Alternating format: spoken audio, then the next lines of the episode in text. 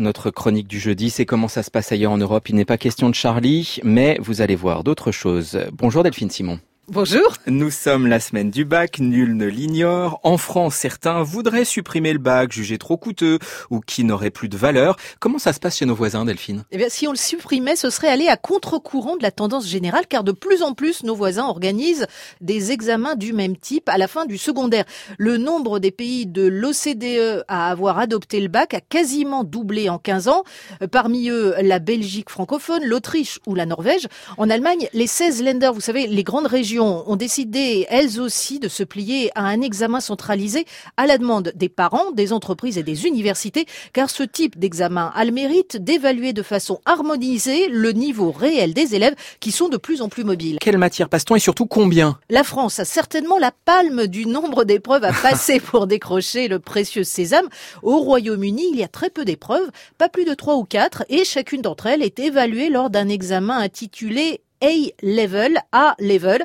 Pour les bacheliers espagnols, quatre épreuves sont obligatoires et il y a deux options. Alors, dans le nouveau bac en France, on fera plus de place au contrôle continu. Qu'en est-il ailleurs? En France, pour réussir son bac, il vaut mieux être en forme au mois de juin, hein, car le résultat se joue en quelques jours, en tout cas pour le bac général. Avec le nouveau bac, les épreuves vont compter encore pour 60% du résultat. Chez nos voisins, le contrôle continu est beaucoup plus valorisé. En Allemagne, les notes obtenues pour l'habitour, le bac allemand, ne représentent qu'un tiers de la note finale. Le reste, c'est du contrôle continu.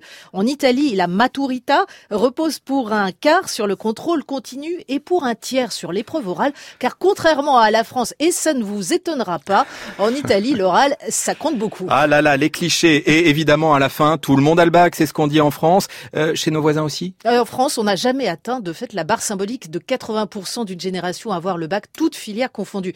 Donc tout le monde n'a pas vraiment le bac. En la matière, la France est d'ailleurs à la traîne des pays de l'OCDE, car la moyenne, c'est 85% de diplômés à la fin du secondaire.